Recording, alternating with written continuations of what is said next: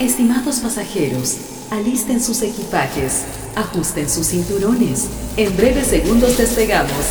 Destino final, segunda temporada de los lunes de seriedad en 3, 2, 1. Comenzamos. Hola, ¿qué tal? Yo soy Stephanie Nieto, bienvenida a Equipaje de una Mujer. Aquí, los días más esperados son los lunes. Este es nuestro podcast Lunes de Seriedad, un antibiótico para el alma. ¿Lista para iniciar tu semana?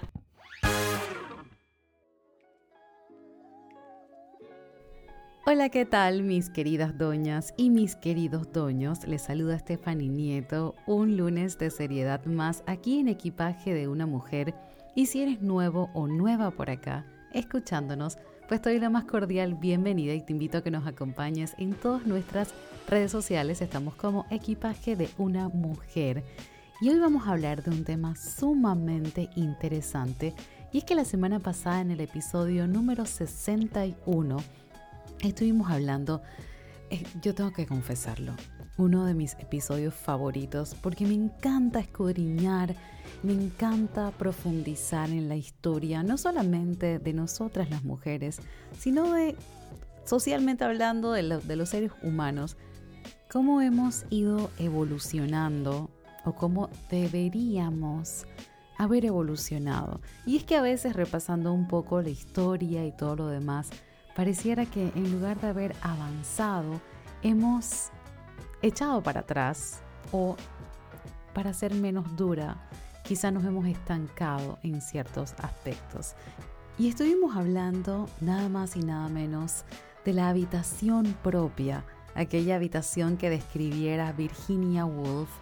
Eh, tengo que, tienen que escuchar el episodio. Si aún no lo has escuchado, pues te invito a que lo hagas. Y si lo escuchaste, sabes perfectamente a lo que me refiero. Qué maravilloso como una mujer hace 91 años atrás pudo describir de una manera tan impecable lo que era la visión de la mujer en una época en la que no se le veía a la mujer como tal. Y es que digo maravilloso, pero también a la vez me entristece un poco, porque mucho de lo que describe eh, Virginia Woolf en este ensayo es lo que vivimos eh, en la actualidad, 91 años después. Así que si no has escuchado este episodio, pues te invito a que lo hagas y si no, no has escuchado los anteriores, pues te invito a que lo hagas a tu ritmo, porque es así, a ritmo de tu corazón a veces muchas de ustedes me dicen, ay, no he escuchado tal y no he escuchado el otro, pero me puse a escuchar esto por casualidad y justamente es lo que me está pasando. Y es que yo creo muchísimo que ese tipo de cosas suceden, esa magia que la vida a veces nos pone a las personas, las palabras, los mensajes ahí adelante que tenemos que ver o escuchar para el momento en que estamos viviendo. Así que, mi querida doña, mi querido doño, puedes escuchar los episodios a tu ritmo y ya estamos muy pronto a terminar esta segunda temporada y nos estamos preparando para la tercera temporada y todo lo que viene Dios primero para el año 2021 aquí en Equipaje de una Mujer. Así que sin más, mis queridas doñas y mis queridos doños de todas partes del mundo, vamos a comenzar desde ya el episodio del día de hoy. Comenzamos. Y el episodio del día de hoy es titulado la evolución.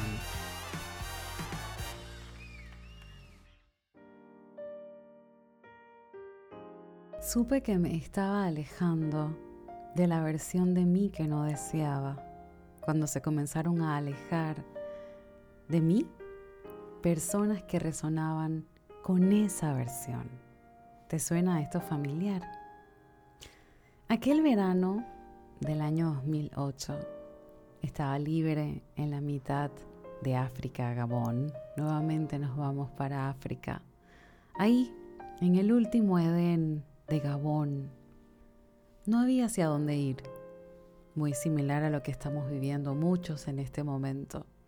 Estábamos en la mitad de un parque, un parque natural, el último Edén, como ya lo mencioné, un lugar en la mitad de África casi virgen, en donde literalmente no había hacia dónde ir, excepto donde estábamos trabajando y donde vivíamos, que eran unas pequeñas tienditas de como tipo casas, tiendas de acampar, pero un poquito más grandes y un poquito menos improvisadas, alrededor de 400, 500 casitas. Y pues nuestras oficinas de la producción en las que estaba trabajando en ese momento. Y no había, no había mucho lugar a donde ir. Sin embargo, tomamos el carro y comenzamos a manejar. Nos subimos a una montaña a ver el atardecer y nos dirigimos por un camino eh, que llevaba pues al otro lado de la selva eh, y simplemente comenzamos a manejar sin darnos cuenta de lo que íbamos a presenciar en ese momento. Y justo cuando estábamos dando eh, una curva, háganse cuenta, en la mitad de la selva, un camino improvisado de tierra, de lodo en ese momento, porque había llovido esa mañana, el carro se queda atascado. Y comenzamos a tratar de mover el carro. Y en ese momento yo comienzo a sentir que me comienzan a caer encima unos, eh, unos palitos o algo. Y yo comienzo tipo, yo no iba manejando, yo iba de copiloto. Entonces comienzo a mirar hacia afuera y no logro distinguir de dónde provienen las ramitas que me están cayendo en el brazo. Yo tenía la ventana abajo. Mi primera reacción fue subir la ventana porque estábamos en la mitad de la selva, literal en la mitad de la selva. En ese momento, cuando miramos hacia el frente, vemos que comienzan a cruzar de un lado de la selva al otro, traspasando pues el camino que nosotros habíamos abierto, comienzan lo que parecían monos, pero uno, dos, tres, siete, 12, 15, así, uno tras otro, uno tras otro. Y yo comienzo a gritar entre la euforia, emoción, miedo, slash, no sabía qué estaba sucediendo. Entonces miro nuevamente y sigo escuchando que en el vidrio siguen cayendo ramitas. Y cuando logro enfocar finalmente me doy cuenta que el árbol completo que estaba justamente al lado del auto estaba, estaba repleto de lo que yo pensaba en su momento eran mandriles. De lo que yo pensaba eran monos. En eso termina de pasar un grupo enorme cuando de pronto se aparece el macho enorme con sus enormes, eh, con su enorme trasero rojo y se voltea y nos mira y nos, literal, nos muestra los dientes afilados y hace un ruido. Y yo empecé a gritar. En ese momento nos dimos cuenta que no eran monos, sino eran mandriles. Y no 20, no 30, eran cientos pero cientos de mandriles y nosotros habíamos quedado atascados. Éramos, quien era mi novio en ese momento y yo, solos en la mitad de la selva, gritando. Sin mencionar que en el año 2008 no existían las redes sociales como tal, no existía Instagram, no existía eh, WhatsApp, no existían esas cosas, así que teníamos un teléfono satelital y nuestro radio para comunicarnos con Basecamp. De la emoción nosotros no parábamos de gritar. Tengo videos y los videos salen obviamente en la calidad del año 2008 y mis gritos, ¿no? En eso estuvimos hasta que terminaron de pasar todos y podíamos ver cómo del otro lado se veían todos como en grupo una vez terminó eso, logramos sacar el carro, qué sé yo, devolvimos y la emoción. Y trabajaba con nosotros, eh, recuerdo su nombre, Joshua, era experto en vida salvaje. En ese momento los productores del show, todo el mundo, llamaron a camarógrafos para que se adentraran a la selva para poder filmar la migración de los mandriles. Poco sabíamos nosotros que acabábamos de presenciar algo muy poco visto.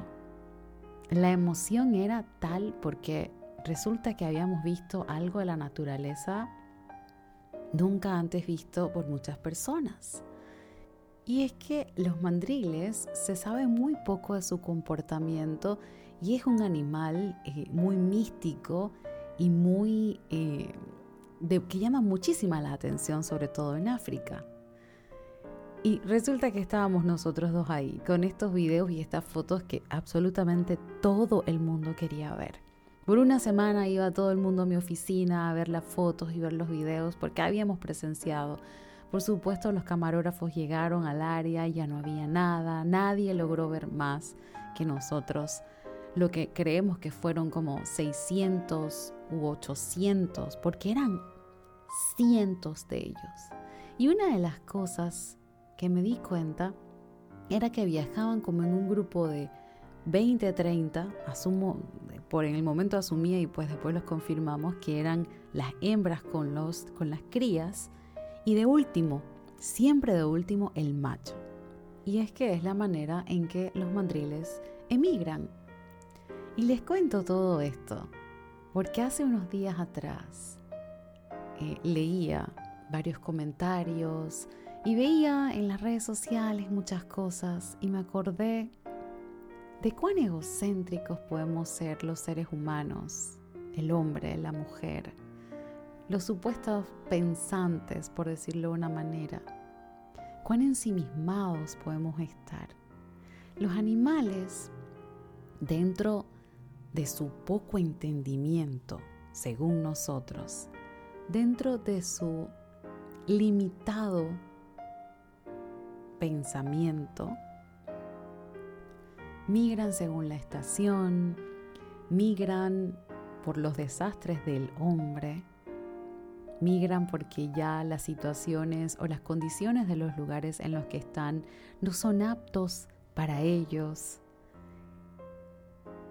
Y me quedaba pensando en esto.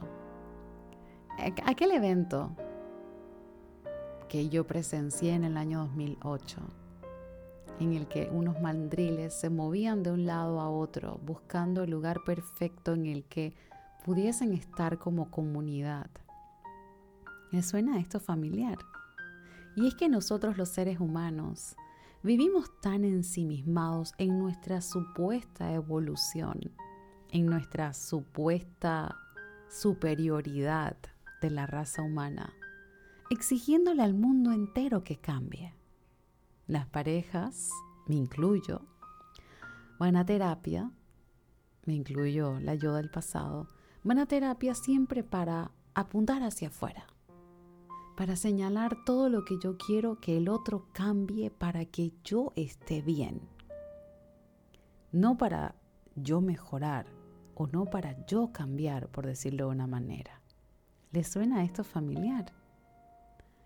¿No les parece impresionante cómo supuestamente los animales, una raza entre comillas inferior a nosotros, los Homo sapiens, cómo ellos saben irse de un lugar cuando ya ese lugar no tiene lo que necesita o cuando ese lugar ya no les funciona, cuando ese lugar ya no es apto para ellos, se van las que me acompañan en Instagram y los que me acompañan en Instagram saben que mi balcón prácticamente es un hospital para las, para las tortolitas. E inclusive los pajaritos se manejan de esa manera. Ellos comienzan a buscar a dónde pueden anidar, a dónde sienten, no sé si la paz o no sé si la comodidad, llámenlo como quieran. Pero nosotros los seres humanos vivimos apuntando a todos.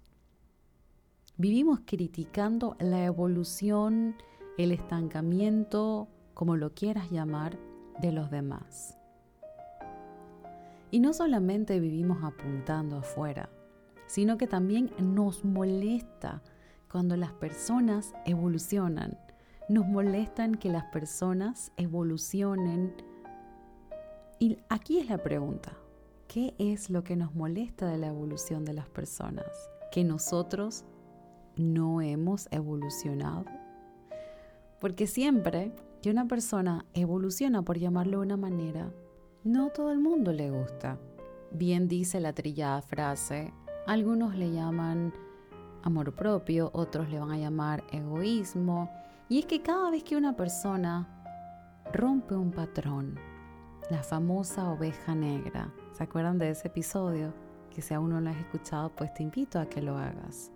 Siempre la persona que rompe el patrón, que evoluciona, que avanza, que deja parte de la manada, va a ser señalada, para bien o para mal. La evolución trae eso consigo, adjunto. Así es. Y recuerdo hace muchos, muchos años atrás, cuando estaba pasando por un proceso en el que lamentablemente estaba saliendo de una relación bastante dañina, bastante tóxica, bastante eh, hiriente, bastante insana. Lo hemos hablado en muchas ocasiones. Cuando estaba saliendo de esta codependencia emocional hace muchos años atrás, esta persona, recuerdo perfectamente que después de mucho tiempo, me dijo, mm, no nos topamos, me dijo, no reconozco la persona que eres.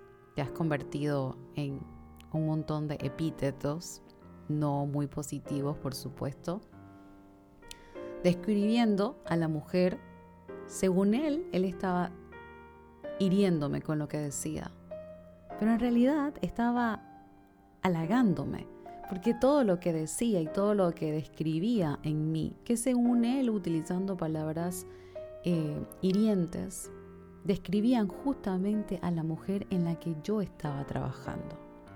Te has convertido en un egoísta.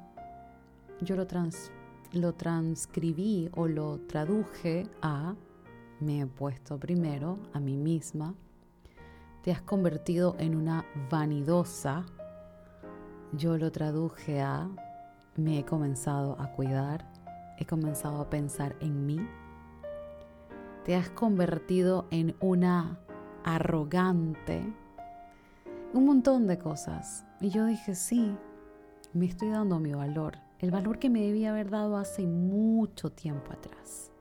Y fue justamente en esa conversación en la que en teoría esa persona me estaba tratando de dañar más en la que me di cuenta, y sin darse cuenta él, en la que me dio aquel empujón y me dijo, voy por el camino correcto, porque ya no resueno contigo y porque lo que soy te desagrada tanto, porque ya no es ni la sombra de la mujer con la que tú resonabas y de la mujer que permitía que hicieras todas las cosas que esta nueva versión de mí no te lo va a permitir. Y que no lo permitió más nunca, por supuesto. Entonces, no resonar con las personas, quizás lo puedas ver como algo malo. Esa persona que te dice que has cambiado y te lo quiere decir a manera de herirte. ¿Por qué no lo miras de otra manera? Por supuesto, no resonar con personas que no están a tu mismo nivel. No hablo de nivel económico, no hablo de nivel social, hablo de nivel emocional, psicológico, de pensamiento, de mindset. Por supuesto. Y somos tan egoístas. Tenemos tanto que aprender de esos mandriles. Tenemos tanto que aprender de las aves. Tanto que aprender los animales. Somos tan egoístas que queremos resonar o queremos que las personas resuenen con nosotros desde sus carencias. O sea, yo quiero que la gente resuene desde mi carencia y no desde la grandeza de la persona. En lugar de yo decir, bueno, esta persona evolucionó y bueno, definitivamente que no tenemos ya nada en común, en lugar de proyectarme en negativo y decir, ella evolucionó y yo no puedo evolucionar, en lugar de inspirarnos. Por eso es que a los seres humanos, a muchas personas les molesta el bienestar de los demás, el progreso de los demás, porque en lugar de decir, bueno, yo también deseo progresar, ¿qué tengo que hacer yo desde mi realidad para evolucionar? o para mejorar. ¿Qué tengo que hacer yo para poder subir, no sé llamarlo de una manera, subir de, de, nivel, como quieran llamarlo, y poder resonar entonces con esas personas. Pero no, no. Preferimos quedarnos dentro de nuestra carencia, de nuestro pensamiento pobre, eh, de pobrecitos, empobrecido ahí, de la quejadera, el año está difícil, el 2020 no es mi año, la vaina se puso dura, la cosa está dura, la cosa no mejora. Y ahí, me quedo ahí en esa quejadera y por supuesto que no voy a resonar con las personas que no se están quejando y están actuando. Voy a resonar con el que se pasa quejándose todo el tiempo y vive miserable. ¿Le suena esto familiar? ¿Cuánto tenemos que aprender de los animales, los seres humanos? ¿Cuánto tenemos que aprender de esos mandriles que simple y sencillamente comenzaron a migrar? Porque ya el lugar en el que estaban no resonaba, si lo quieres llamar de una manera, con ellos. Y se fueron en busca del lugar en el que sí pudieran estar bien, todos como manada, todos como comunidad. Entonces, se pasan la vida quejándose en lugar de construirse una habitación propia, en palabras de Virginia Woolf. Se pasan criticando la evolución de los demás, esta que se cree, esta se cree ahora, esta ahora porque tiene esto, esta ahora la veo tal, ahora se arregla más, ahora lo otro. Nos pasamos criticando desde nuestra carencia a los demás sin darnos cuenta, sin percatarnos de que eso habla de nuestras carencias, no de la grandeza de los demás. Si no te gusta el lugar en el que estás, evoluciona. Como los animales. Sencillo. No el lugar se tiene que adaptar a ti. El trabajo no se tiene que adaptar a ti. Si no es el lugar que te hace feliz, Haz como los animales. Emigra. Si el matrimonio en el que no en el que estás no te hace feliz, en lugar de estar todo el tiempo señalando hacia afuera, esperando que sea el otro que cambie para que tú te sientas feliz. ¿Alguna vez nos hemos puesto a analizar eso? qué egocéntricos somos.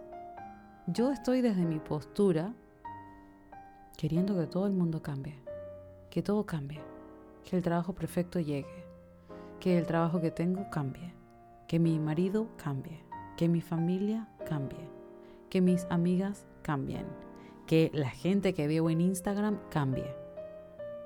¿Por qué no cambias tú? ¿Por qué no miras hacia otro lado? ¿Por qué no emigras como los animales? ¿Por qué no evolucionas? La gran mayoría de los animales evolucionó y ha evolucionado, inclusive el hombre, nuestros aspectos físicos han evolucionado, inclusive la manera en la que nos conducimos, qué sé yo, evolucionamos a través de los miles de miles de años. Los animales adaptan su piel, su pelaje, sus garras, un montón de cosas para adaptarse al lugar. No el lugar se adapta a ellos.